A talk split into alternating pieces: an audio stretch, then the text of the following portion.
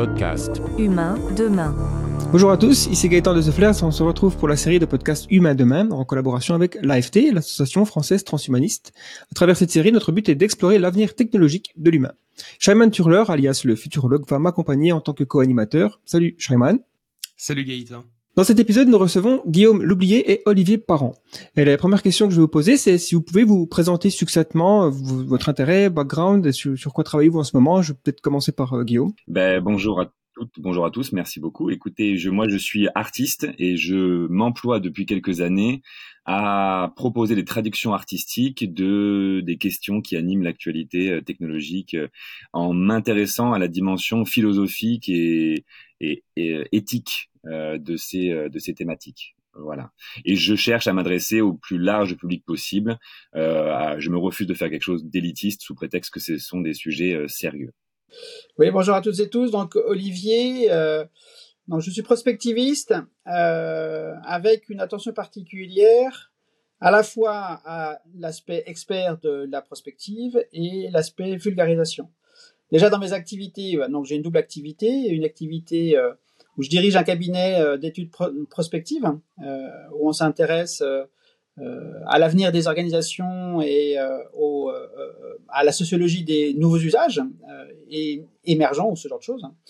Euh, et puis comme la, comme la prospective est, est, complexe, on pourrait dire qu'elle est comme une, une, pièce de monnaie. Hein, elle a au moins deux faces. Donc il y a la face experte et puis de l'autre côté il y a le recto verso. Il y a le verso qui est euh, la vulgarisation. Euh, donc j'ai d'autres activités de, vulgarisation qui sont portées par différents sites. Il y a d'une part euh, Futur Hebdo, qui est un site de prospective et de vulgarisation qui existe depuis 2006. Et puis je fais aussi euh, des analyses prospectives euh, de films de science-fiction euh, sur euh, un site qui s'appelle Science Fictiologie, mais qu'on retrouve aussi sur YouTube, sur la chaîne de Futur Hebdo. Et puis en 2001, 2021, avec mon associé Christian Gattard, j'ai créé un festival de prospective et d'anticipation qui parcourt la France. On est dans cinq villes, à peu près quatre villes, cinq villes, et où Guillaume intervient d'ailleurs euh, il a produit euh, son, euh, spectacle lors de l'épisode d'un épisode à Pau en 2022 ou 2021, je sais plus. et puis il intervient sur les tables rondes qu'on propose, des tables rondes sur lesquelles on mélange à la fois des scientifiques côté sciences dures, des scientifiques côté sciences molles, des élus, des artistes, des prospectivistes pour chacun, pour que chacun, puisse apporter son, son, point de vue sur les problématiques que, que l'on aborde. Voilà. Très bien. C'est un festival qui est euh, annuel? Ouais, c'est un festival qui est annuel. En fait, euh, euh, en fin novembre, donc le week-end du 25 et 26 novembre 2023, on sera pour la saison, ce sera la troisième édition à Paris. on sera à la mairie de Paris. avec le thème Habiter demain, l'humain n'est-il qu'un animal urbain? Euh, à Marseille, on y sera au mois de mai pour la saison 2. Euh, la saison 2 étant euh, le corps dans tous ses états, biologique, numérique, social, faut-il avoir peur des mutations annoncées euh, voilà, à Papette, on est, c'est la saison 3. On prépare une saison 1 à Strasbourg ou Grenoble. Donc la saison 1 a pour thème faut-il sauver le vaisseau Terre? Voilà. En fait, à chaque fois qu'on arrive dans une ville, on commence notre cycle euh, euh de saison en euh, saison, saison 1, saison 2, c'est, saison 3, et on prépare une saison 4 euh, pour donc 2024-2025 qui sera autour de l'intelligence artificielle avec comme pitch Computo Ergo Sum. Hmm. C'est un sujet très d'actualité évidemment. Bah, du coup, ouais, on a déjà un petit peu mentionné les, les projets euh, Monde anticipé, Science Fictiologie, Futur Hebdo. Euh, Guillaume, est-ce que tu euh, donc toi tu as un spectacle, hein, c'est ça euh, Tu, as un spectacle qui intègre des dimensions euh, prospectivistes dedans. Est-ce que peut-être tu pourrais nous, nous, décrire un petit peu ce, ce spectacle? Alors oui, c'est un spectacle, c'est un seul en scène qui traite largement de la notion de progrès. Euh, le progrès euh, est-il nécessairement technologique ou est-ce que le progrès doit-il être corrélé aussi au progrès humain avec euh, nos, nos, nos, capacités à communiquer les uns avec les autres, avec nos capacités à prendre soin de notre vie intérieure? Est-ce que on peut aussi s'augmenter finalement de manière un peu, on va dire, naturelle ou culturelle par le développement personnel quand il est bien choisi et par la philosophie, par la réflexion et par le développement d'outils intérieurs. Et voilà, j'ai voulu mettre en parallèle, en rivalité, parce que là, c'est vraiment deux scientifiques qui sont rivaux et qui se battent finalement le destin du monde, euh, d'un monde dans lequel les émotions euh, sont supprimées à coup de pilules. Alors euh, rien de rien de rien d'original, mais néanmoins là on parle effectivement de, de technologie et de du destin des émotions, de notre humanité et mm, jusqu'à euh, parler de l'amour de la technologie jusqu'à l'augmentation euh, humaine avec euh, voilà l'hybridation homme-machine et et un personnage qui incarnerait bah, par exemple l'association française transhumaniste avec tout ce qu'elle représente, tout ce qu'elle défend, tout ce qu'elle veut promouvoir et euh, ce qu'elle encouragerait au niveau des gouvernements à développer comme technologie, comme autorisation, de s'augmenter, de recourir à des augmentations et de s'autoriser finalement à, à, disposer librement de son corps et de son esprit. Euh, donc voilà, et moi ce que j'aime dans ce spectacle, c'est que bah, on s'amuse aussi, il y a pas mal de folie, moi j'aime bien ne pas m'emmerder dans la vie, donc euh, je, je vais euh, être sur scène à m'amuser, et j'aime bien m'adresser à la jeune génération, aux jeunes générations, et, et aussi euh, aux moins jeunes. Et, et c'est très fédérateur et ça me plaît beaucoup de faire des représentations scolaires, de faire des représentations dans des cadres comme celui d'Olivier, euh, des, des, cadres plus euh, spécifiques de niche où on va avoir affaire à des passionnés ou des très, des très grands curieux mais déjà bien cultivés. et puis aussi des personnes qui ne sont pas du tout initiées à ce genre de sujet et que j'ai rencontré par exemple au Festival d'Avignon et qui sortent de là en se disant waouh mais je c'est quoi ce truc? Je j'ai pas pensé à ça. Et c'est convaincant dans les deux parties. Et et voilà ça ça me fait vraiment ultra kiffer. Et là en ce moment je suis en train d'écrire le prochain spectacle qui s'appelle le transhumaniste de Saint-Tropez.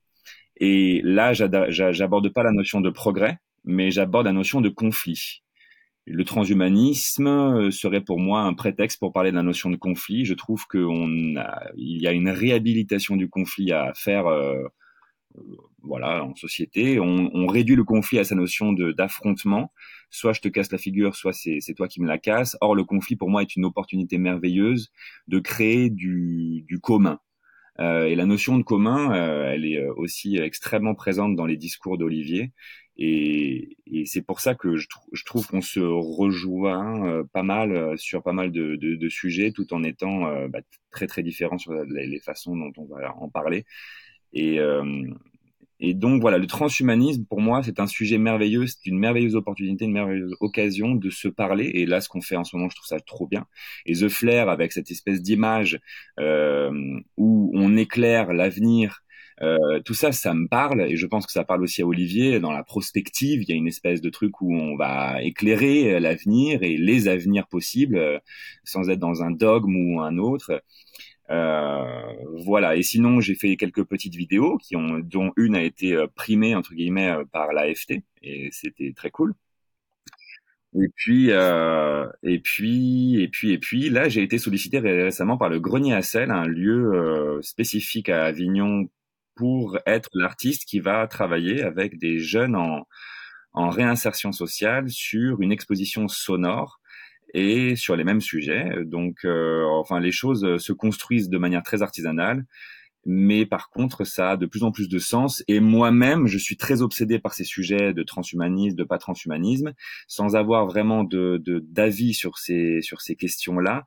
Et mais elles m'obsèdent toujours autant. Et j'ai beau creuser, je me rapproche euh, de, de plus de, de, savoir, mais est-ce que je me rapproche d'une vérité? C'est très très compliqué. Je veux dire, je pense qu'on on pourrait commencer en France par définir le transhumanisme, ce serait déjà pas mal.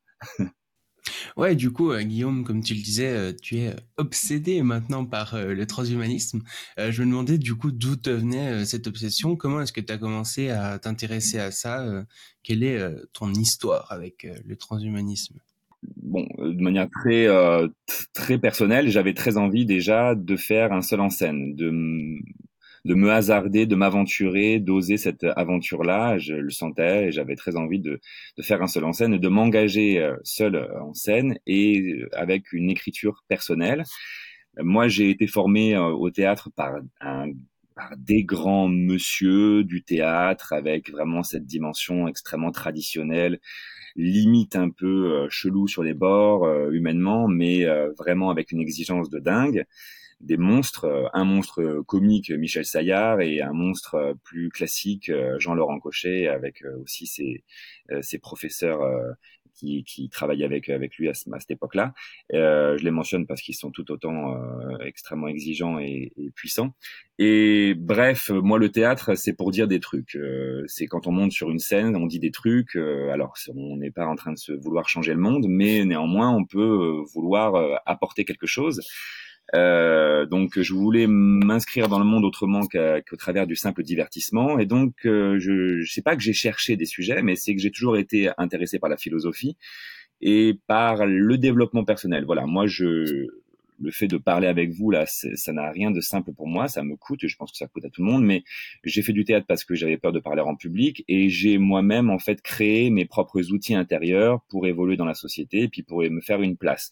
Donc euh, euh, donc le développement personnel, l'accroissement de sa propre puissance, de, de, la portée de ses actions et de la puissance de ses actions, c'est quelque chose que j'ai euh, que j'ai que, que j'ai expérimenté, que j'ai moi-même optimisé, moi-même exploité. Et, et, quand je suis tombé sur un débat où euh, on pouvait optimiser l'être humain par la technologie et où il y avait un philosophe qui disait mais non en fait la mort donne du sens à la vie vous êtes dépressif euh, euh, voilà, les transhumanistes sont des dépressifs et euh, je vulgarise à mort, hein, je suis désolé.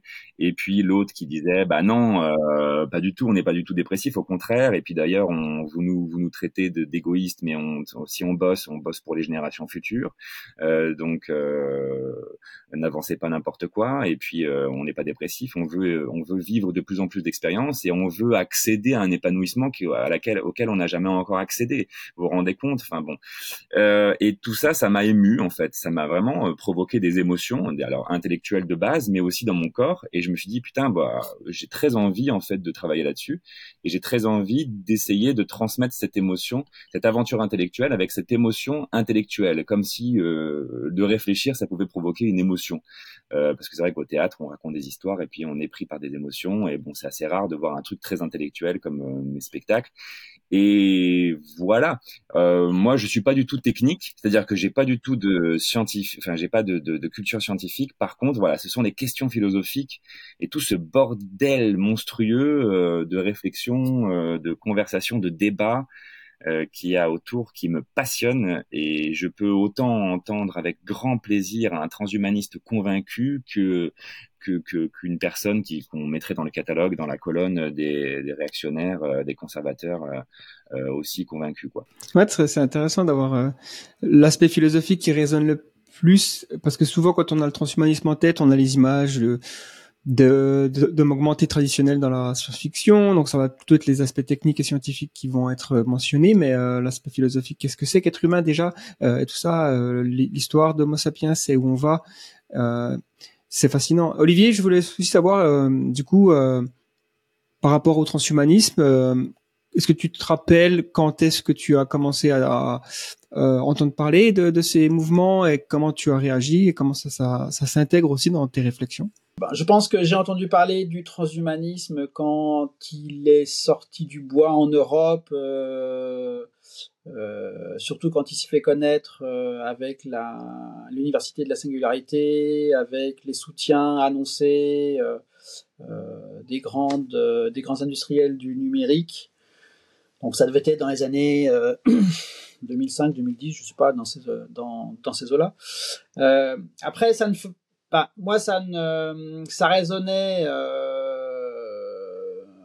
dans la mesure où comme Monsieur Jourdain qui faisait de la prose sans, le savoir, je faisais du transhumanisme sans le savoir, euh, sachant que moi je suis tombé dans la science-fiction il y a un peu plus de 40 ans, euh, et que euh, quand comme à la manière dont tu as parlé Guillaume, quand on intègre ces récits dans et qu'on les relise au travers du filtre de la philosophie, donc en fait on on s'interroge sur euh, l'avenir de l'humanité, euh, sachant personnellement, moi, dans mon, dans mon approche, euh, de la science-fiction et donc de la, de la prospective, mais à, l'origine de la science-fiction, assez rapidement, enfin, je reste un enfant de Star Wars, c'est-à-dire que euh, les vitesses lumière, les lasers et les euh, extraterrestres, ça fait partie de mon, de mon panthéon, mais de manière un peu plus objective, euh, plutôt à la mode d'un, Isaac Asimov ou d'un Frank Herbert, j'ai évacué la, notion d'extraterrestre pour m'intéresser à l'histoire de l'avenir de l'humanité. Euh, et, faisant ça, comme je disais, donc en fait, on fait du transhumanisme sans, euh, sans le savoir, puisqu'on pose les questions de l'avenir, de l'évolution, à la fois du corps social, du corps biologique, du corps numérique, ce qu'on veut, etc. Euh, et alors c'est vrai que je, je, reviens sur les propos de sur les propos de Guillaume. Je pense qu'il est très important. Il a commencé à dire que le conflit c'est pas grave. Effectivement, je pense que la prospective peut apporter plein de choses à notre à notre présent. Euh, et je vais enfoncer le clou de ce qu'a initié euh, euh, Guillaume, la prospective peut réapprendre à nos sociétés à débattre. C'est pas parce qu'on n'est pas d'accord qu'on va se foutre sur la gueule. L'ère du clash, c'est trop facile. L'ère du clash, c'est refuser de euh, sortir de l'immédiateté de nos convictions pour aller à la rencontre de l'autre. le conflit ou le débat doit être une occasion de confronter euh, ce que nous sommes euh, au quotidien et de peut-être réinterroger nos convictions. Dans convaincu, il y a vaincu.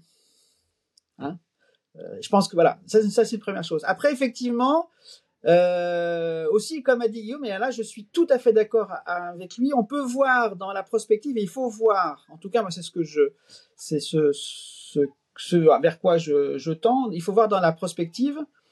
Donc cette interrogation du présent au prétexte de euh, l'avenir, un acte politique.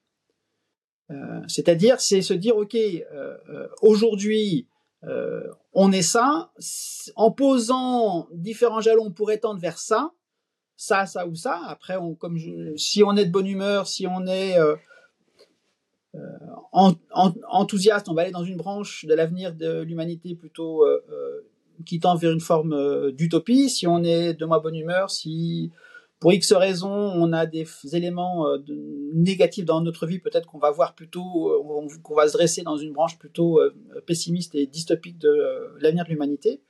Donc ça c'est la la dimension politique, mais parce qu'il y a de la philosophie effectivement euh, dans toute cette dans toute cette approche objectivement effectivement ça moi ça m'interroge c'est-à-dire que euh,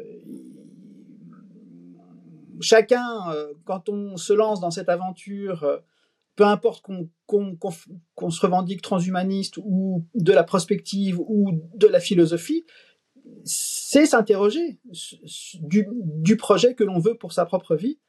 Euh, donc il y a à la fois une dimension politique, une, dimension intime, et il y a une dimension de générosité, c'est ce qu'on est en train de faire, qui est cette dimension de vulgarisation, et d'inciter nos, concitoyens à ne pas se contenter de l'immédiateté consumériste dans lequel euh, nos sociétés euh, cherchent à nous enfermer euh, pour capter notre pouvoir d'achat, mais à interroger ce présent pour savoir vers quel avenir on peut se diriger. Et ça, c'est de la politique. Et c'est vrai que le conflit, enfin, enfin, la conversation d'une manière générale, le débat, c'est ce qui, c'est la seule chose qui empêche la violence finalement, parce que quand on parle plus, on, on et, qu'il y a des, euh, on va dire, deux visions du monde différentes, si la conversation n'existe pas, euh, la seule l'évolution possible, c'est le conflit euh, violent du coup. Euh, du coup, euh, vu que vous êtes un prospectiviste professionnel, euh, j'ai envie de vous demander euh, vos quelle place accordez-vous au transhumanisme, euh, enfin aux, aux, considérations transhumanistes de manière générale pour les décennies à venir? Est-ce que voilà, quand vous, une entreprise vient vers vous pour vous demander de faire un projet prospectiviste, je sais pas exactement comment ça se passe d'ailleurs, ça serait intéressant d'en discuter. À quel point les les, les différents euh, l'arbre technologique transhumaniste euh, se dessine euh, et que vous puisez comme ça dedans. Peut-être avant de, avant de parler de l'arbre, on, peut, on va peut-être parler du, du tronc. Euh, euh, un des, alors, il y a des moments où je peux être assez, assez critique à l'égard du transhumanisme, euh, où sur certains points, je trouve la démarche transhumanisme, transhumaniste pardon, teintée d'une forme de naïveté. Une naïveté qui est technocentrée, une naïveté qui oublie peut-être certaines réalités euh, euh, euh, sociologiques, entre autres l'hétérogénéité des, des, populations humaines. Mais un des grands mérites du transhumanisme a été d'obliger la société civile à s'emparer de sujets que on n'osait peut-être pas aborder parce que c'était c'était dérangeant ou c'était issu des milieux de la science-fiction et la science-fiction, ne serait-ce qu'en France, euh, est passée quand même par un demi-siècle de, d'omerta, ou en tout cas, elle a été cantonnée dans un ghetto euh, euh, culturel lié à des post-adolescents un peu dégénérés. et donc, le transhumanisme a été un des facteurs, il y en a eu plusieurs, mais un des facteurs qui a obligé la, société civile à se poser la question des conséquences de l'innovation sur le corps. Que l'on parle du corps biologique, du corps social, du corps numérique, du corps entrepreneurial, etc., etc. Et ça, c'est un, un très grand mérite, parce que euh, euh, euh il n'est pas interdit de se servir euh, de l'anticipation, de se servir euh, de l'arbre des potentiels d'avenir. Hein, alors bon, on pourrait parler de l'arbre des possibles, mais Bernard Weber a, a, a, déposé la marque, donc on va on va pas lui on va pas faire son, euh, son euh, jeu. Donc, personnellement, je préfère parler de l'arbre des potentiels d'avenir, qui est d'ailleurs un peu plus juste, je trouve, euh, au, niveau conceptuel. donc, si on maintenant on, essaie un petit peu de monter dans l'arbre de cet avenir, il y a plein de branches qui se présentent à nous. Hein. il y a des branches qui vont tenir compte et des branches qui sont assez fortes, qui vont qui vont devoir tenir compte de de réalités surplombantes que sont les réalités euh, euh, environnementales. les conséquences, les dérèglements climatiques sont, devant nous. Est-ce qu'il y a accélération? Apparemment. Est-ce qu'il y a possibilité d'amortissement? Peut-être. En tout cas, il y a une forme de facteurs surplombants à tout avenir qui sont euh, qui sont ces euh, facteurs euh, environnementaux. Après, il y a d'autres facteurs surplombants qui sont liés à la, démographie, que l'on parle de des baisses de fertilité dans les pays occidentaux ou des phénomènes de migration auxquels nos pays sont confrontés,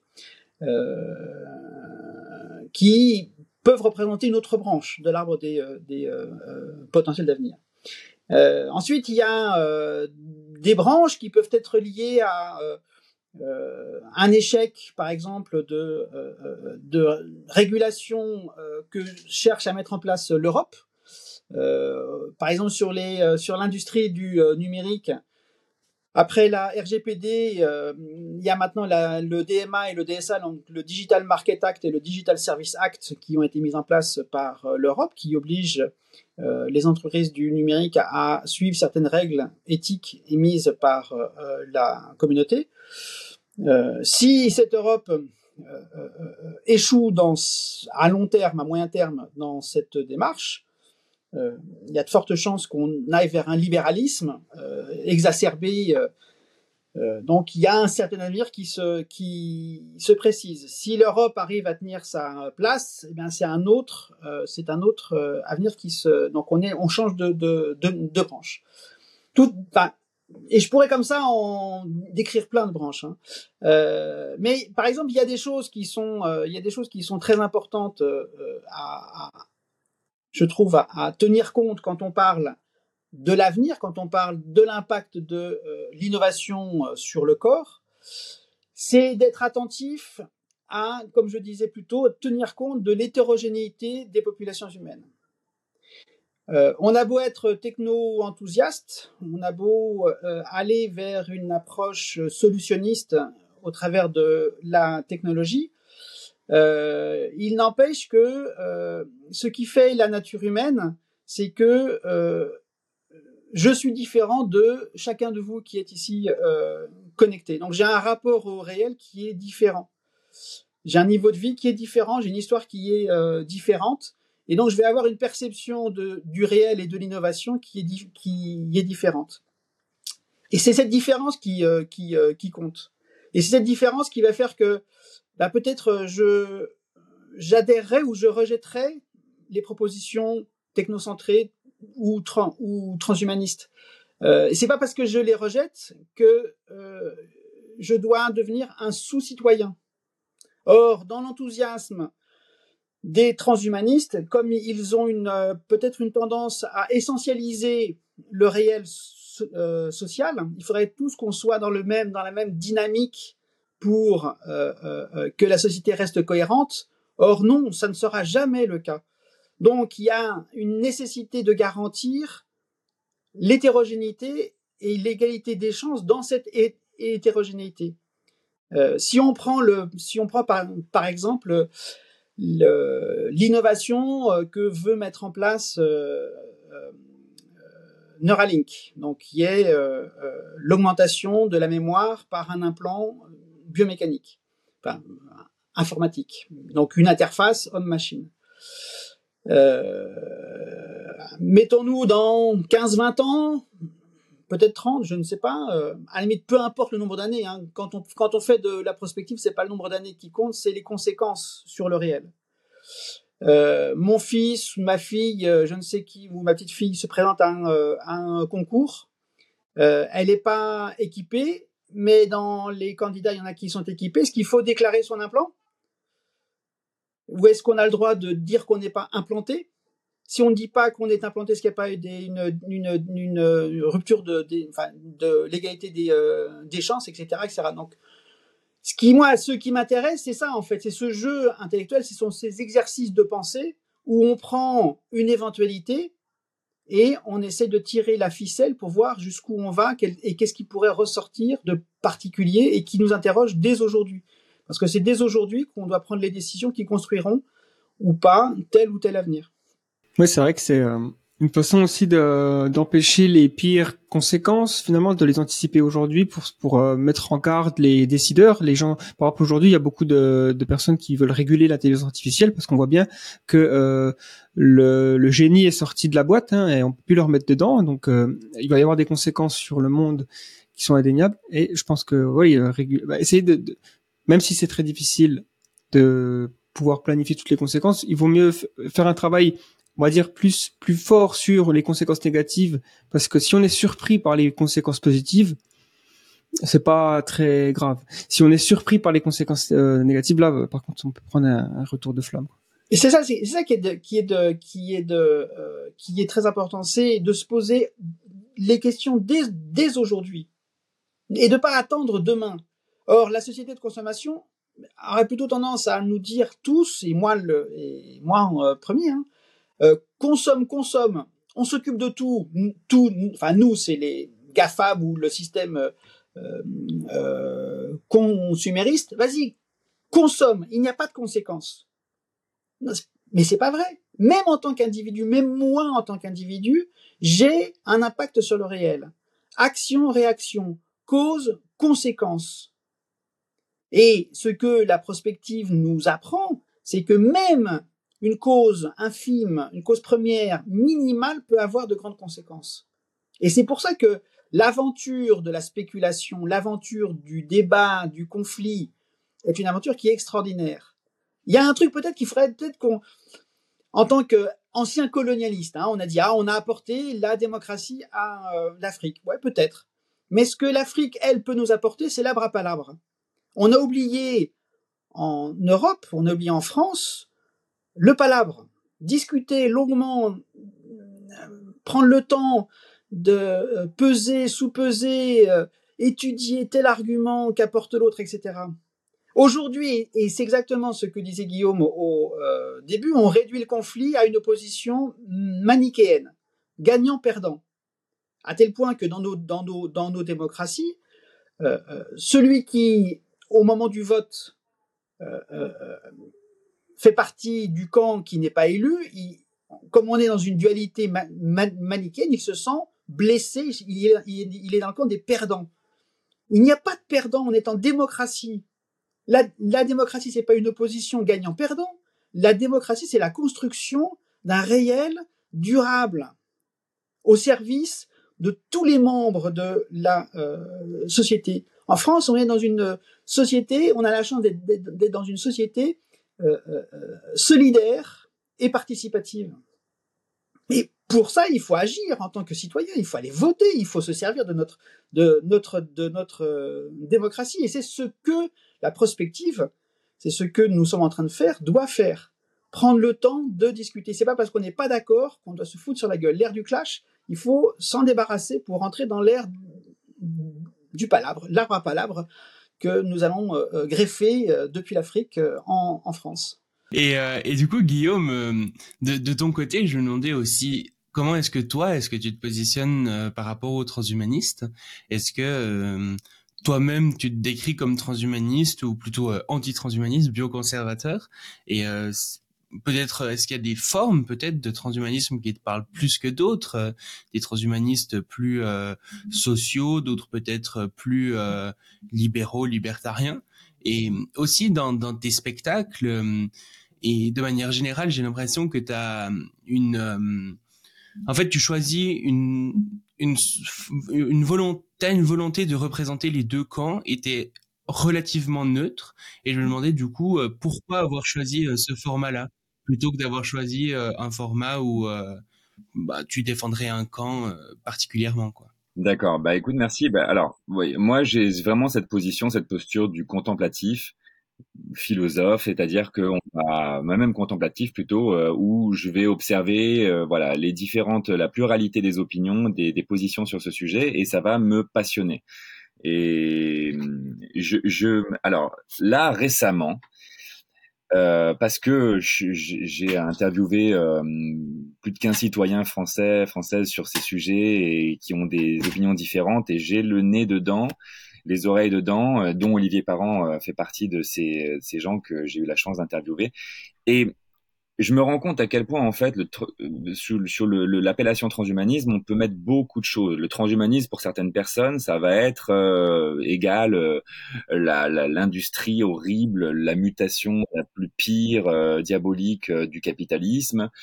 Pour d'autres ça va être un tropisme à l'œuvre depuis l'aube de l'humanité. On a toujours été transhumaniste et on est tous transhumanistes. Et le transhumanisme les transhumanistes viennent comme ça de manière un peu provocatrice dire bah voilà on existe alors qu'en fait on a est tous, euh, je veux dire, la motivation humaine que de d'augmenter la portée, la puissance de ses actions et de, de, trouver les moyens de vivre plus longtemps, euh, bah, elle a toujours été là et euh, c'est grâce à ça que nous sommes là ici. Euh, pour d'autres, le transhumanisme, ça va être une espèce de truc politique à la con euh, qui sert à rien et qui euh, qui veut juste, c'est un drapeau de plus pour pour aller coloniser Mars. Et bref, toujours est-il que pour moi, le transhumanisme, c'est encore une fois une occasion de se parler, une occasion de parler en société. Et ce qui me dérange, c'est que euh, euh, le transhumanisme, euh, comment dire j'ai l'impression que le transhumanisme existe le temps qu'on lui permet d'exister, que le débat sur le transhumanisme existe le, temps qu'on lui permet d'exister, et qu'une fois que la conférence est terminée, que le film documentaire est fini ou qu'on a bah, franchi la porte du musée, bah, c'est fini, c'est comme s'il n'existait plus, comme quand on ferme une carte surprise et que la musique s'arrête. Et, et or, une connexion internet, un peu de curiosité suffisent pour voir que en fait non, le, le transhumanisme existe encore. Et hum, j'ai l'impression aussi que euh, c'est un sujet dont on discute entre experts et un sujet dont on discute, pour moi, me donne l'impression d'une réalité qui, n'est pas encore effective, comme si on était au stade de la discussion. Or, pas du tout. Le transhumanisme, c'est une réalité qui n'en est d'ailleurs pas au stade de, de, de, sa conception, mais bien à celui de son développement. Je veux dire, il y a des gens aujourd'hui qui sont biohackers, qui se modifient, qui trouvent des, des outils sur Internet et qui euh, roulent ma poule, on se, on se transforme en cobaye et on, et on milite pour une science ouverte pour que les, progrès de la science ne restent pas entre les mains des États et des multinationales. Et ce qui m'intéresse moi, c'est de rappeler, enfin de rappeler, de, de dire, c'est pas un projet, c'est une réalité. Euh, en Suède, il y a plein de gens qui se sont mis une puce sous-cutanée pour euh, faciliter des gestes du quotidien. En France, on a accepté, autorisé les recherches sur le soldat augmenté, même si le pays reste assez euh, réservé sous les, sur les modalités de cette augmentation, qui refuse les, les, les, augmentations, les modifications génétiques. Il ne l'exclut pas un jour si d'autres pays l'envisageaient. On se modifie. La SNCF a utilisé des exosquelettes pour certains, certains de ses employés pour faciliter des, euh, pour euh, augmenter la productivité et puis euh, améliorer les conditions de travail. Le, le, le, transhumanisme, enfin la modification, en tout cas si transhumaniste égale modification, la modification, elle est là, elle existe et elle est même revendiquée même pour pour brandir une identité. Et c'est ça qui m'intéresse en, en, ce moment, en tout cas, c'est euh, comment dire, c'est le fait qu'on va certainement voir de plus en plus de, de, gens se modifier pour affirmer une identité. Et il va y avoir très nécessairement une explosion d'identités avec lesquelles il va falloir composer avec les valeurs de la démocratie, tolérance, compréhension, etc. Et il va falloir faire gaffe aux mots qu'on pose sur les gens et sur la façon dont on se définit, parce que les mots engagent des droits, des devoirs. On l'a vu avec euh, les animaux, selon qu'on les considère comme des outils, comme des ressources ou comme des, des personnes ou des êtres vivants qui méritent notre le même traitement qu'on se donne à nous, les êtres humains. On l'a vu avec les femmes. Il fallait attendre 1950, je crois, pour que les femmes euh, puissent euh, disposer librement de leur, de leur argent. On l'a vu avec les, les, esclaves. Les esclaves à l'époque, les populations d'esclaves, elles n'étaient pas du tout considérées. enfin, les esclaves n'étaient pas considérés comme des hommes, comme des humains, si bien qu'on pouvait bah, leur, leur infliger un traitement inhumain il y a plein de pratiques qui, euh, de pratiques, de coutumes qui sont euh, considérées comme inhumaines par celles et ceux qui sont étrangères, et plein de pratiques qui sont considérées normales par celles et ceux qui les, euh, qui ont recours, qui pratiquent. Euh, le l'humaniste peut, peut, peut construire ce qui, le contraire de ce qu'il entend promouvoir. Quand on définit l'humain, on définit aussi l'inhumain, le barbare, le sauvage. Ça, ce sont des propos qui ne sont pas les miens. Hein. C'est des propos, c'est à force de recherche, etc. De, et c'est, je, je, construis une pensée qui, qui, me semble être euh, intéressante, pertinente de, de transmettre, mais euh, c'est, pas forcément la mienne. Euh, mais tout ça pour dire que euh, aujourd'hui, le transhumanisme, moi, ce qui m'intéresse, c'est pas est-ce qu'il faut avoir peur ou pas du transhumanisme, c'est euh, s'il y a des peurs, alors exprimons-les. Et s'il y a des envies, exprimons-les aussi. C'est-à-dire que moi, ce qui m'intéresse le plus, c'est le débat sur le transhumanisme, et c'est pas forcément la peur ou le désir du transhumanisme. C'est euh, pour moi, euh, avoir peur du transhumanisme, c'est aussi important que ne pas en avoir peur et euh, le vouloir avec enthousiasme, etc. Euh, celles et ceux qui veulent un désir, un, un, destin ultra technologisé et qui y croient, pour moi, c'est pas des, des fous furieux, euh, euh, irresponsables et capitalistes et égoïstes, individualistes. C'est des gens qui qui, qui veulent croire que certaines promesses peuvent être tenues et qui croient à, cet avenir. Et celles et ceux qui ont peur de cet avenir euh, ultra technologisé sont pas des, vieux cons ou des vieilles connes conservatrices. Hein. Euh, c'est des gens qui ont, qui voient peut-être certaines choses disparaître et certaines choses auxquelles elles tiennent. Et voilà, encore une fois, effectivement, euh, essayer de pointer du doigt toutes les dimensions d'une réalité. Et ça, c'est la philosophie, c'est la prospective, c'est le débat, euh, c'est le fait euh, de, de, de faire l'épreuve de la contradiction qui permet ça. On, on pourrait, euh, on pourrait croire comprendre une réalité de A à Z, finalement, c'est grâce à l'autre que je vais découvrir les autres dimensions de cette réalité.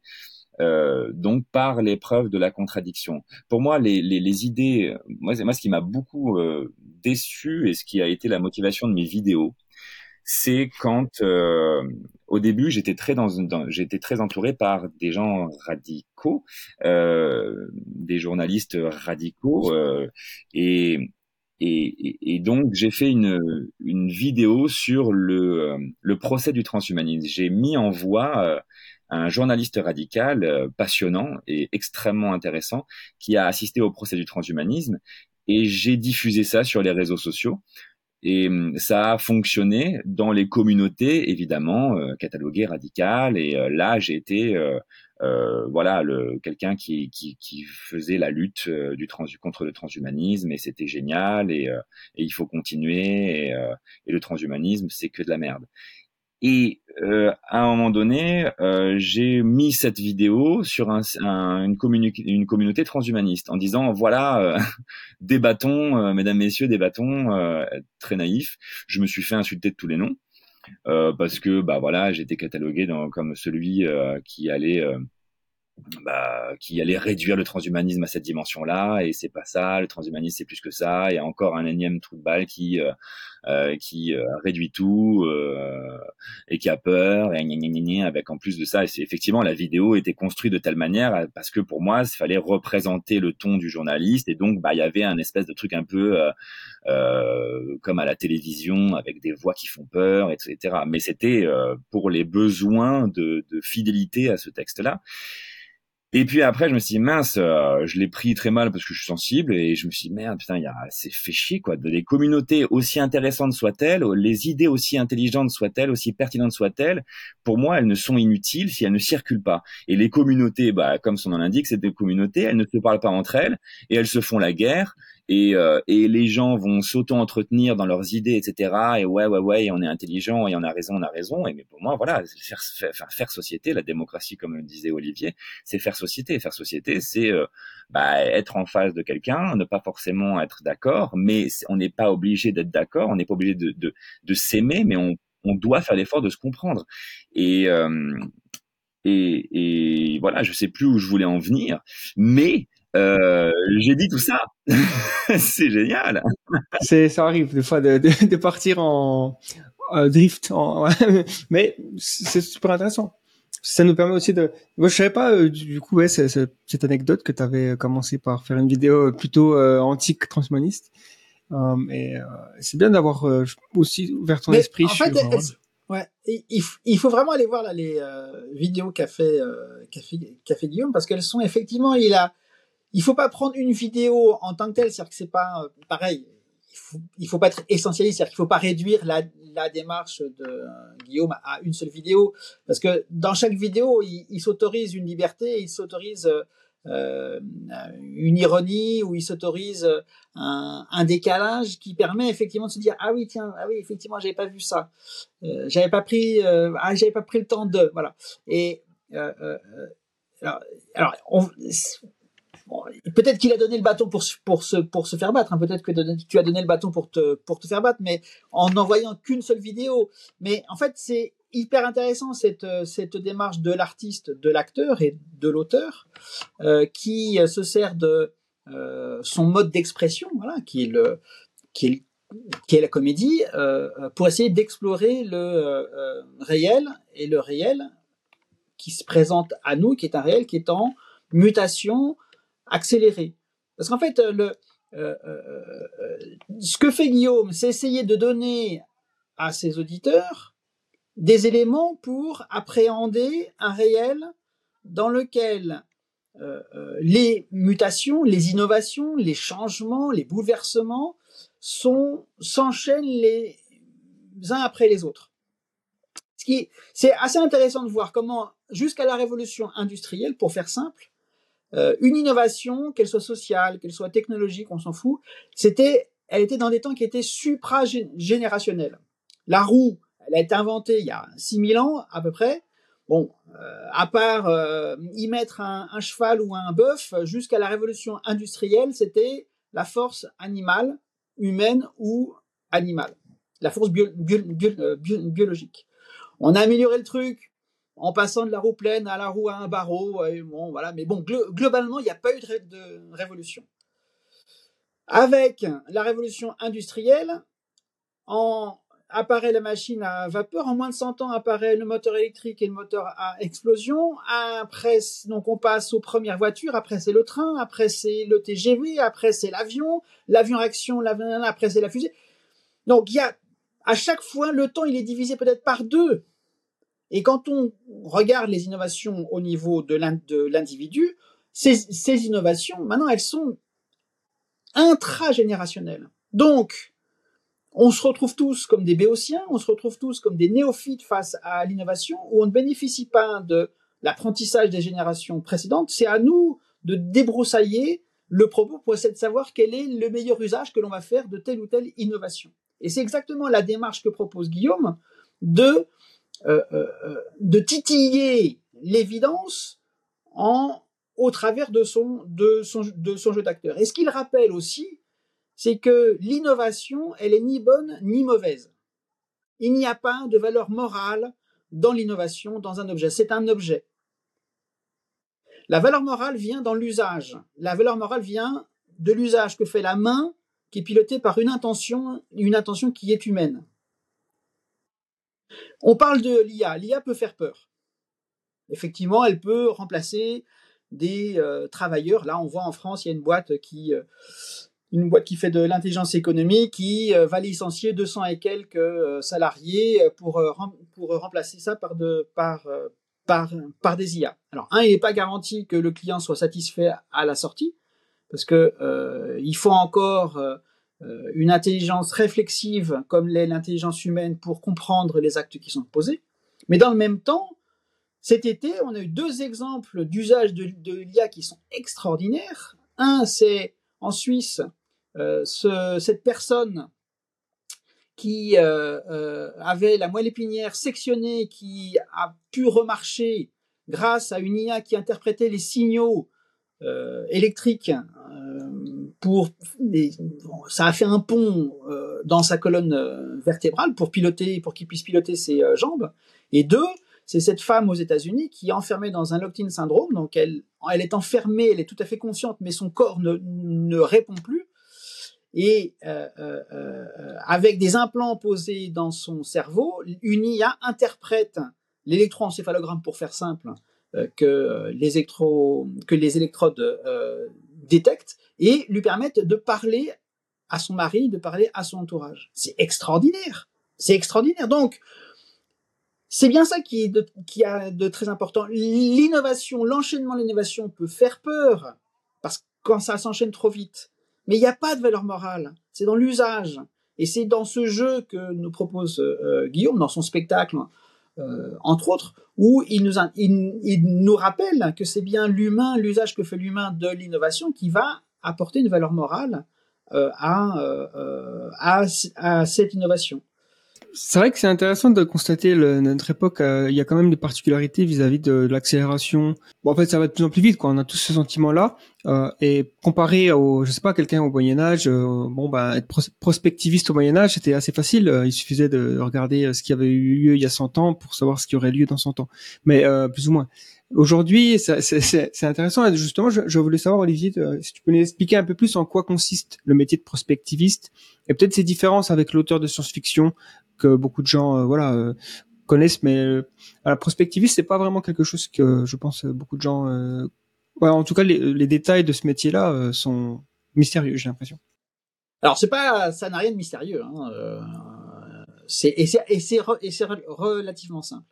La prospective, c'est au prétexte de d'une transposition dans un avenir spéculatif, c'est étudier une problématique contemporaine. D'accord? C'est-à-dire que euh, prenons euh, prenons la euh, Croix-Rouge qui s'interroge sur l'évolution du don et du bénévolat. Pour essayer de répondre aux évolutions qu'elle constate, on va se servir de transposition, de spéculation dans différents avenirs pour voir quelle pourrait être l'évolution et quelles pourraient être d'autres raisons de ces, euh, évolutions. Donc, euh, comme je disais à propos de l'arbre des euh, potentiels d'avenir, il y a autant d'avenir que de spéculations. Et toutes ces spéculations n'ont qu'un intérêt, c'est le présent. Faire de la prospective, c'est être comme un, c'est avoir un, une, longue vue ou un télescope. Et puis je vais me déplacer dans l'arbre des possibles. Donc je vais, me déplacer dans vers la branche, euh, euh, euh vers une branche libérale. Je vais, me déplacer, dans une branche populiste ou dans une branche d'un humanisme autoritaire ou d'une écologie autoritaire. Et puis je vois quel est qu'est-ce qui se passe. Donc j'identifie les bifurcations qui m'ont fait passer du présent à cet avenir donc c'est très important d'identifier ces bifurcations parce que ce sont peut-être elles qui vont parler au euh, présent. Je fais un tour d'horizon quand je suis arrivé dans, dans cet avenir et après je redescends vers le présent pour essayer de tirer un enseignement pour le, pour le présent. Faire de la prospective, c'est ça. Ce qui fait que moi, je peux défendre une branche de, euh, de l'avenir des possibles comme une autre. Parce que c'est pas l'avenir, moi, qui euh, m'intéresse. Ce qui m'intéresse, moi, c'est le présent. Et c'est ça qui est de très important. À la différence de l'auteur de euh, science-fiction qui va, en tant qu'artiste, va revendiquer, va mettre ses tripes, va mettre toute sa sensibilité au, service de euh, sa narration, le, prospectiviste ne penche pas pour telle ou telle autre branche.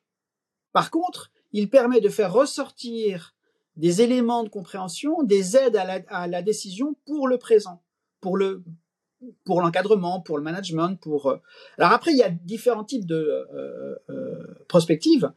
Il y a des prospectives très opérationnelles, hein, on va dire à la mode anglo-saxonne, qui sont globalement issues de la démarche du Manhattan Project qui a, durant la Seconde Guerre mondiale, permis d'arriver à la bombe atomique. Hein. C'était assez simple, c'était on a tel problème, on a une possibilité, c'est cette arme qui théoriquement est très puissante, on met tout en œuvre pour, pour y arriver.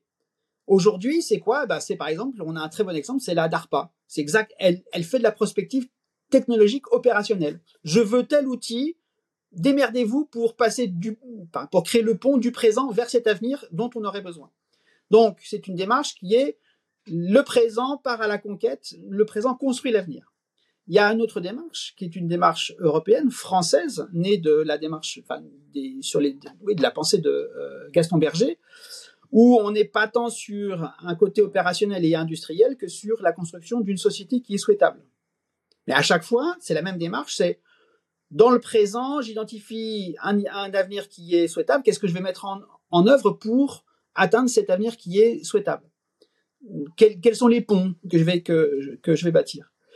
C'est, donc c'est, une, démarche qui est, c'est un vecteur dont le point de départ est le présent et euh, qui tend vers un avenir. Il y a une autre démarche qui, depuis une vingtaine d'années, a été mise en place, entre autres par, l'UNESCO, mais il y a plein d'autres personnes qui, la font, cette, démarche, c'est ce qu'on appelle les, les, les, littératies du euh, futur. Donc les littératies du euh, futur, c'est identifier les compétences que le présent doit acquérir pour rester compétent face à l'avenir. Un avenir qui, est, qui reste, qui demeure de l'ordre de l'incertain. Donc des compétences pour les individus comme pour les organisations. À ce moment-là, on s'aperçoit que c'est une autre démarche. Autant la prospective opérationnelle ou sociale donc partait à la construction de l'avenir, autant la, les littératies du, du, du, futur tiennent compte du fait que l'avenir est de l'ordre de l'indéterminé, par contre s'impose d'être, de rester com compétent face à, cette, à cet avenir. Pour un individu, je sais pas, c'est ça peut être de l'ordre de euh, compétences euh, informatiques pour ne pas tomber dans euh, l'électronisme. C'est peut-être savoir faire son pain ou, réparer je ne sais quoi. Pour un État, peut-être, ben, c'est de garder des lignes téléphoniques RTC, alors qu'en France, on est en train de, de toutes les démonter. S'il y a un blackout numérique sans ligne cuivre, on va faire comment? C'est peut-être aussi garder les ondes FM alors qu'on est en train de passer euh, sur, sur la euh, TNT. Je ne dis pas qu'il ne faut pas aller vers la, vers la TNT, je dis juste que quelles sont les compétences qu'il faut que je conserve en tant que société pour rester agile, pour rester compétent, enfin oui, pour, pour euh, rester à, agile euh, euh, face à l'indétermination de l'avenir. Et, et moi, je, Exactement, exactement. C'est, l'ordre de la résilience. Et moi, je préfère cette, enfin, moi, ce qui m'intéresse, alors, je peux faire de la prospective opérationnelle, il n'y a aucun problème, hein, mais je préfère philosophiquement euh, euh, la démarche des, des, des littératies du euh, euh, futur qui explore toute la variété, toutes les branches, toute, toute l'arborescence des potentiels d'avenir et qui essaie d'identifier quelles sont les compétences que le présent, individu et organisation doivent acquérir. Euh, Rill Miller, l'ancien prospectiviste de, l'UNESCO, a une phrase qui est très forte. Il dit le présent n'a pas à coloniser l'avenir, et je pense qu'il utilise le mot de colonisation à, propos, hein, pour, pour bien pour bien pour bien faire pour bien nous faire tilter, mais il a à s'y préparer. Le présent n'a pas à coloniser l'avenir, mais il a à s'y préparer. On peut rapporter son rapprocher son, son propos de Ancionas, qui, donc philosophe allemand qui a écrit un bouquin qui s'appelle Le principe responsabilité, qui évoque cette notion du présent, de la responsabilité du présent à l'égard de l'avenir. Du coup, euh, selon toi, c'est quoi le, le, rôle finalement que peut jouer euh, la science-fiction dans la société et puis euh, dans, dans, la création du, du, monde de demain euh? bah, Je pense que Guillaume il, euh, va, va, pouvoir y répondre parce qu'il est auteur de science-fiction hein, à part entière avec son spectacle. Moi, très rapidement, je dirais que la, la science-fiction peut offrir aux individus et à la société des espaces d'échange. C'est-à-dire que si je suis, euh, euh, si j'ai si une problématique et que j'arrive pas à faire parler les différents intervenants, en me servant de la prospective, je peux créer un espace d'échange, donc qui est un espace qui est culturel, qui est narratif, euh, dans lequel, eh bien, tout d'un coup, les gens qui ont peut-être du mal, de manière opérationnelle, à se parler, vont pouvoir échanger autour de la thématique de la euh, science-fiction.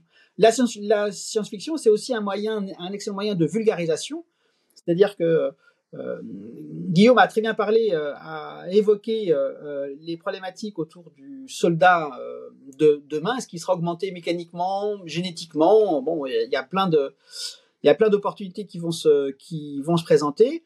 Si on veut vraiment se poser toutes ces questions, il suffit, par exemple, de se plonger dans un, dans un roman qui s'appelle La guerre éternelle de Joe Haldeman, euh, qui a été écrit dans les années 70 ou, ou 80, euh, Joe Haldeman est un astrophysicien qui, dans ces années-là, donc durant la seconde, la, la seconde guerre mondiale, durant la guerre du Vietnam, a été conscrit.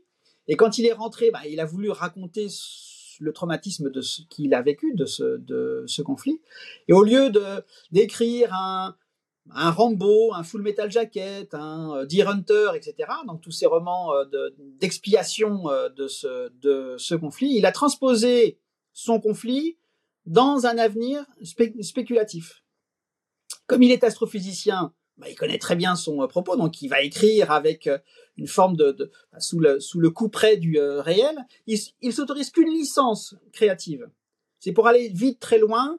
Il plonge dans des trous noirs, dans des codes, dans des collapsars qui permettent comme ça de se déplacer très rapidement d'un point à l'autre de, la galaxie. Mais comme on va très vite, bah, il, se passe des déplacement euh, euh, temporel par rapport au temps sur la, sur, euh, sur la Terre.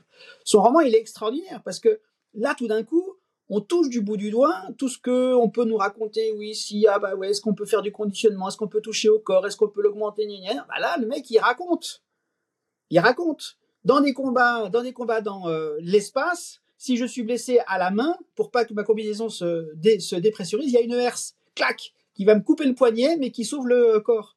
Ben, si, je suis blessé à, l'avant-bras ou à, la cuisse, ben j'ai, deux herses qui me coupent ici ou en haut de là. Mais au moins on s'ouvre le corps. Ben, le mec il est, il est carré, voilà. Donc ça permet comme ça de toucher du bout du doigt, euh, dire ah oui on pourrait faire ci, on pourrait faire ça. Ah bah eh ben, l'auteur, l'artiste de science-fiction, lui il va franco, il pousse le, le, sa logique jusqu'au bout et permet comme ça au lecteur de rentrer. Et c'est ce que euh, Guillaume euh, propose dans son, dans, dans son spectacle. Et, j'ai hâte de voir son, euh, son prochain spectacle, le, transhumaniste de Saint-Tropez, Jean Jubile d'avance.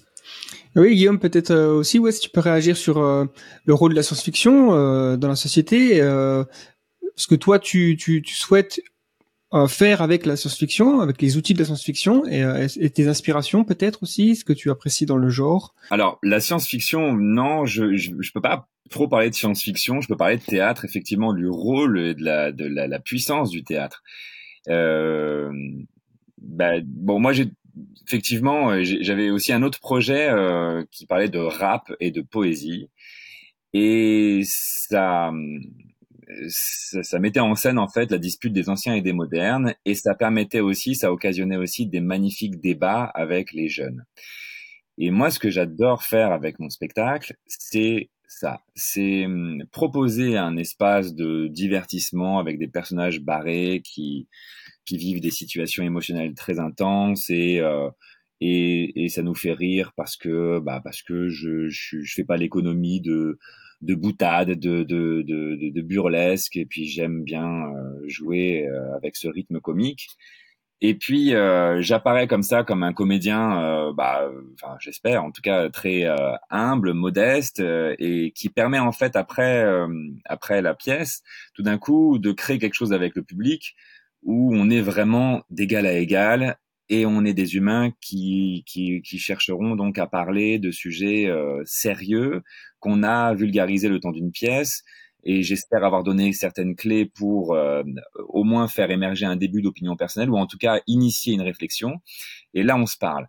Et après le spectacle, souvent, je, euh, je propose une médiation d'action culturelle sous forme d'atelier débat et je propose en fait aux lycéens et même aux collégiens à partir de la quatrième, eh bien, de s'approprier ces questionnements et au lieu d'en faire un objet de réflexion un peu lointain euh, qui serait un objet de réflexion pour avoir une bonne note parce que tout d'un coup le professeur de philosophie ou de littérature a dit qu'il fallait qu'on parle de transhumanisme, eh bien là moi j'interviens en, en, en, leur demandant vraiment ce qu'ils en pensent, vraiment dans leur subjectivité, en se demandant par exemple voilà si euh, ton copain euh, euh, vient te dire euh, bah voilà j'ai envie de me mettre des ailerons euh, comme l'artiste Munoz pour capter les variations météorologiques. Est-ce que qu'est-ce que tu qu'est-ce que qu'est-ce que t'en penses? Est-ce que tu le et puis quel mot tu le tu emploierais pour le pour le définir? C'est quoi? C'est un mutant? C'est un mec chelou? C'est un transhumain? C'est un non humain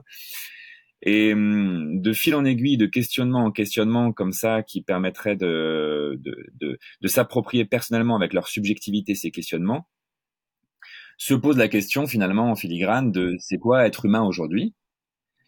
Et j'aime bien cette enquête un peu sociologique ou psychologique, ou je sais pas comment on pourrait l'appeler, euh, de savoir, de sonder en fait chez les jeunes âgés euh, de tel âge à euh, en 2023, euh, qu'est-ce qu'ils mettent derrière leur sentiment d'humanité? J'introduis en disant, par exemple, que chacun euh, va, enfin, il y a, y a des euh, par exemple, Natasha Vitamor, qui est transhumaniste aux USA, euh, euh, voit son corps comme un assemblage de fonctionnalités qu'on peut modifier à loisir. changer un élément de son corps, c'est pas changer son humanité. Elle, son sentiment d'humanité n'est pas soudé à un corps qu'on ne touche pas ou que la nature lui aurait donné.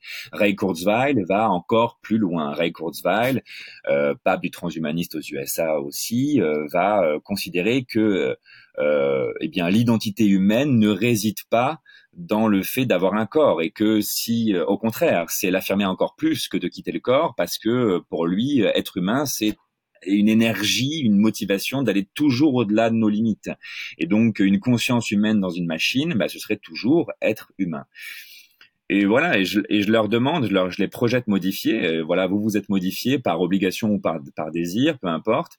Vous vous êtes euh, couplé avec un dispositif électromécanique ou vous vous êtes modifié génétiquement. Est-ce que vous avez le sentiment de perdre votre humanité, une partie ou la totalité de votre humanité, ou est-ce qu'au contraire votre humanité reste inchangée, ou voire même renforcée? Et, et est-ce que vous avez besoin de prendre d'autres paramètres en compte pour répondre à la question? Est-ce que vous avez besoin de, de, de, de, savoir si euh, cette modification a été imposée ou non? À savoir, est-ce que l'humanité, être humain, c'est être, c'est être, être libre de ses choix? Est-ce que vous avez besoin de savoir euh, que votre modification, elle est visible ou pas du tout visible? À ce moment-là, être humain, c'est encore avoir le profil anatomique type de, l'humain. On peut dire qu'un humain est un humain à partir du moment où il ressemble à un humain. Euh, etc., etc. Et encore avec cette distinction augmentation-réparation, est-ce que vous avez besoin de savoir si euh, votre votre modification a été euh, dans un cadre thérapeutique ou au contraire dans un cadre amélioratif euh, pour avoir un avantage que la nature ne vous aurait pas donné, mais qui est accessible par la par la science? Et en fait, il n'y a pas de bonne ou mauvaise réponse. Il y a leur réponse. Et moi, ce que j'aime vivre dans ces moments-là, c'est que chacun, chacune va s'exprimer en fait depuis son positionnement le plus spontané et va faire entendre en présence des autres qui auraient peut-être euh, une, idée différente. Et là, tout d'un coup, j'ai le sentiment qu'on crée euh, quelque chose que j'adore, qui s'appelle la tolérance et qui n'est absolument pas un mot, une coquille vide, et qui est pour moi le ciment de notre société euh, qui euh, bon, dont on parle depuis depuis le début de notre conversation euh, et qui fait acte là tous les quatre ensemble. Voilà, ça c'est pour moi la force du théâtre et c'est voilà, c'est la force du, du, théâtre tel que je l'aime et tel que je le pratique aujourd'hui. Hmm, génial. Et du coup, est-ce que tu pourrais nous faire un petit speech de ton prochain spectacle? carrément. Bah, alors c'est bah, c'est un spectacle pour le coup qui va être nourri pour le coup de, de choses extrêmement concrètes, tangibles. C'est nourri de mes lectures, c'est nourri aussi et surtout de mes rencontres avec ces citoyens et ces citoyennes français et françaises. Euh, contrairement à mon premier spectacle où là vraiment c'est un univers très singulier euh, que les gens doivent venir à moi, je dois vraiment les séduire, les convaincre avec des personnages farfelus. Là, on est vraiment sur un, cadre très simple, on va dire, prosaïque, quotidien, le cadre de la conférence. On est euh, avec euh, Bernard Bonnepoire, qui est à la retraite depuis peu et qui était professeur de philosophie au lycée et qui, pour euh, stimuler son intellect et garder un pied dans la société, euh, eh bien, euh, organise des cafés philo euh, dans la salle municipale de Saint-Tropez, qu'on daigne bien lui lui lui laisser à disposition. Et là, il parle de transhumanisme et il, pour le coup, il a il a eu des réponses de deux experts, un qui est pour, un qui est contre. Et, euh, et puis il va aussi de faire sa conférence devant un certain public. Et là, voilà, je vais en fait interpréter tous les personnages le Bernard Bonnepoire, le, les deux experts, mais aussi tous les gens du public.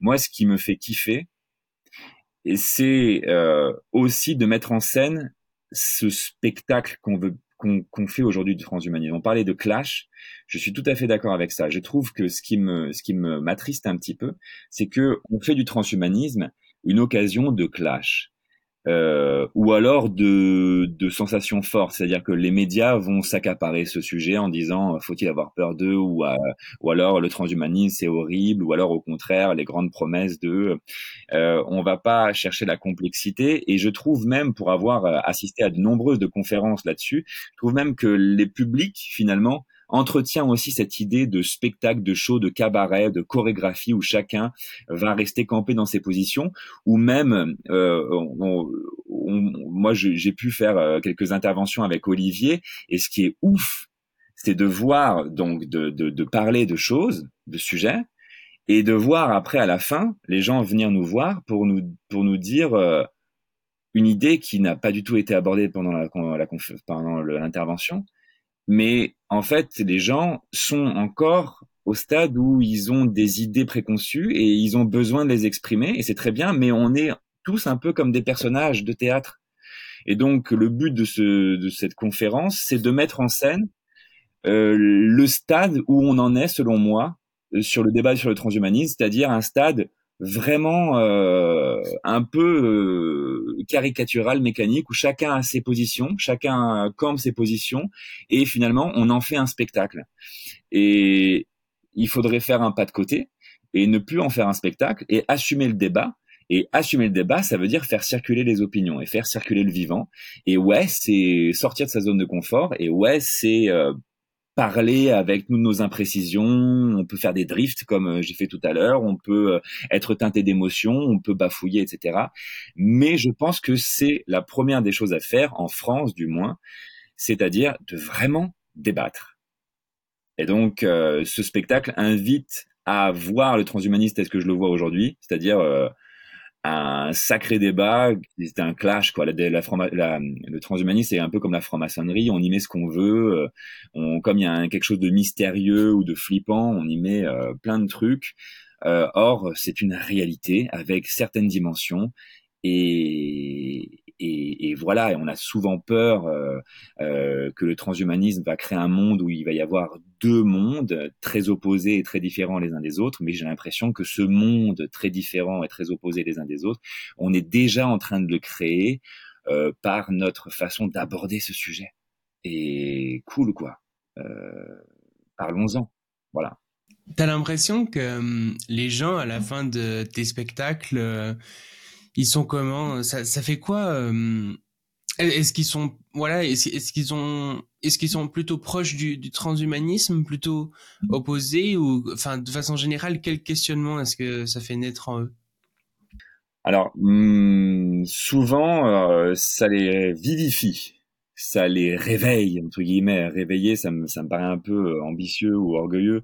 Ça les ça les stimule, ça c'est clair ils sont un peu paumés en fait. Hein. Ils sortent de là un peu paumés. Il y a un petit goût euh, particulier dans ce spectacle R, mais qui est, qui est euh, que je, je, dont je fais la pub euh, sans sans, sans rougir. Euh, mais mais ouais, ça ça ça, ça perturbe. J'ai quand même souvent des gens qui sont extrêmement conservateurs et qui voient à travers cet outil de, de spectacle une magnifique euh, euh, un magnifique objet de, de, de, critique, de dénonciation. Et j'ai aussi des gens, des lycéens, qui, notamment des jeunes, euh, qui se sentent enfin pas représentés, mais euh, enfin, tout d'un coup, ah c'est bien ce genre de discours parce que ça va pas que dans un sens. Et ça fait du bien euh, de pas prendre position.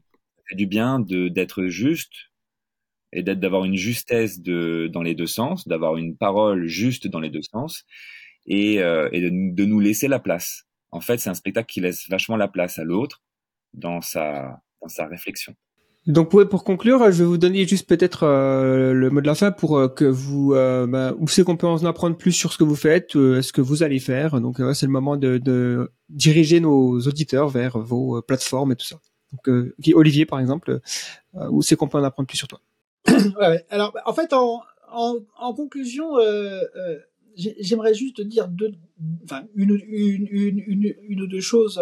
Je donne des cours à la fac, des cours de euh, prospective. Je commence mes cours en expliquant pourquoi l'avenir est de l'ordre de l'indéterminé, parce que le monde est non déterministe. Et je finis mes cours en disant que l'enjeu de la modernité, c'est pas le transhumanisme, c'est pas la technologie, ça va être une problématique qui est de l'ordre de l'ontologie. Que nous ayons une capacité à nous dire en tant qu'être humain et à faire nation, non pas dans le sens de la patrie, mais, mais dans le sens de euh, la communauté de destin. On est plutôt dans un monde, on l'a dit, on est dans l'ère du clash, on est dans l'ère de l'archipélisation, où chacun fait sa vaisselle dans euh, son coin. Or, il va falloir, parce que le monde est non déterministe, il va falloir que nous trouvions dans le présent les moyens de nous parler et de faire communauté de destin en tant qu'être humain, peu importe la pluralité que pourra prendre les formes euh, d'humains. En tout cas, on aura besoin d'être ensemble parce que sinon, peut-être qu'on se prépare des avenirs qui vont être un peu plus compliqués. Donc, je crois que c'est vraiment il y a un vrai enjeu là qui est euh, lié à ça. Après, pour euh, euh par rapport à mon actualité, on va dire, donc fin fin novembre, les week-ends du 25 et 26 novembre. donc nous lançons la saison 3 des mondes anticipés à la mairie de Paris. avec un thème qui est habiter demain, l'humain n'est-il qu'un animal urbain? Ça, c'est, on va dire, la, l'actu. Euh, ensuite, euh, au niveau des analyses prospectives de la science-fiction, on peut euh, euh suivre sur le site euh, sciencefictiologie.fr. Euh, dans les semaines qui viennent, il va y avoir plusieurs sorties d'analyses, trois qui sont faites avec, en collaboration avec le CNES, et trois autres qui sont faites en prévision de des mondes anticipés au mois de novembre. Euh, on peut retrouver ces analyses quand elles sont. Alors certaines sont en audiovisuel, d'autres sont en euh, ne sont que par écrit. On peut retrouver tout ça sur euh, la chaîne YouTube pour les pour les chroniques audiovisuelles, la chaîne YouTube de Futur Hebdo, et puis bien sûr donc la plateforme qui rassemble tout ça. Donc c'est futurhebdo.fr, donc qui est une plateforme de vulgarisation de la prospective. Et là, si pour les plus fans, on va dire, euh, il y a un lien qui mène vers le comptoir prospectiviste, donc qui est l'agence, euh, notre agence, euh, notre cabinet d'études en, prospective, qui là s'adresse à des professionnels, donc qui peuvent être des institutions comme le CNES, qui peuvent être des entreprises privées comme Keolis, ou comme je l'ai dit euh, euh, plus tôt, des associations comme la, Croix-Rouge française qui dès aujourd'hui se disent voilà, il y a des problématiques. Euh, est-ce qu'on attend d'être au pied du mur ou est-ce qu'on prend le temps de s'interroger euh, dès aujourd'hui euh, sur les moyens de compréhension, les moyens d'aide à la décision qui sont à notre, à, notre disposition. la prospective, pour, pour finir, c'est mon dernier mot, c'est la prospective est un acte politique, j'en suis convaincu. C'est un acte politique qui permet à chacun de se, réapproprier le présent et qui est un moyen de sortir du déterminisme dans lesquels on peut être enfermé euh, par différents facteurs, des facteurs qui sont psychologiques, des facteurs qui sont euh, stratégiques, qui sont marketing. Euh, la, prospective permet de sortir des ornières dans lesquelles on peut être, on peut nous inciter à, rester braves gens. Ne réfléchissez pas, surtout ne, ne réfléchissez pas. Laissez-nous prendre toutes les décisions. Non, la prospective permet, et c'est exactement ce que fait Guillaume dans ses, spectacles, permet de donner aux gens une, enfin, permet une collecte des euh, gens d'éléments qui vont pouvoir intégrer et construire comme ça leur, euh, opinion et une opinion plus, euh, construite et plus nourrie et pas simplement dans une immédiateté. Les, étudiants que j'ai à la fac, à la fin du cycle, donc je donne un cycle le plus long est d'une petite trentaine d'heures, ils viennent à la fin, ils me disent merci, au travers des temps qu'on a passés ensemble, on est sorti d'un rapport viscéral à l'avenir, où on comprend pas ce qui se passe et c'est à un rapport peut-être un peu plus objectif. On a bien compris que c'est pas c'est pas tout rose, il y a du travail qui à faire, mais la prospective nous a montré qu'on peut avoir un rapport un peu plus objectif aux avenirs qui se qui se présentent. Et c'est en ça où c'est de la politique. Parfait, très bien, merci beaucoup en tout cas. Et euh, bah, euh, en tout cas, tous les liens que tu as mentionnés seront dans la description. Et euh, je pose aussi la même question à, Guillaume, où c'est qu'on peut en apprendre plus sur toi et te suivre? Alors moi, pour le, mot de fin, donc je vais citer Carl Sagan. La science est une chose trop importante pour être laissée entre les mains des seuls savants. C'est vraiment une citation qui est mon moteur et c'est une situation que j'ai découvert grâce à Science Critique un site de, de, de, de critique de science euh, euh, que je recommande euh, vraiment vivement. Et, et je citerai aussi La Fontaine. le monde est vieux, dit-on, cependant, il le faut amuser comme un enfant. On n'est pas sur Terre pour se faire chier. venez voir mes spectacles. On va, on va, on va s'amuser et tout en réfléchissant. Il y a donc le spectacle R et le spectacle prochain, le transhumaniste de Saint-Tropez, qui seront toujours, je pense, régulièrement suivis de débats. Euh, il y a des actions de médiation culturelle.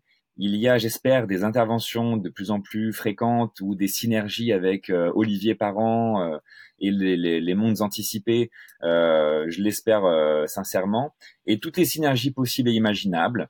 Il y a, j'ai un rapprochement avec le comité d'éthique consultatif français. Il y a effectivement des lieux dédiés aux sciences et arts qui commencent à à s'intéresser aussi aux travaux qu'on fait. Donc, euh, pour euh, l'actualité, euh, il y a un site, guillaumeloublier.com. Il y a une chaîne YouTube, mais bon, euh, je viens d'être papa depuis six mois et cette chaîne YouTube, il n'y a pas énormément de choses. néanmoins, il y a quand même une petite activité. et puis, il y a ouais, Facebook. Je suis pas très Instagram, mais il y a aussi Instagram, il y a Facebook. Suivez-moi, suivez-nous.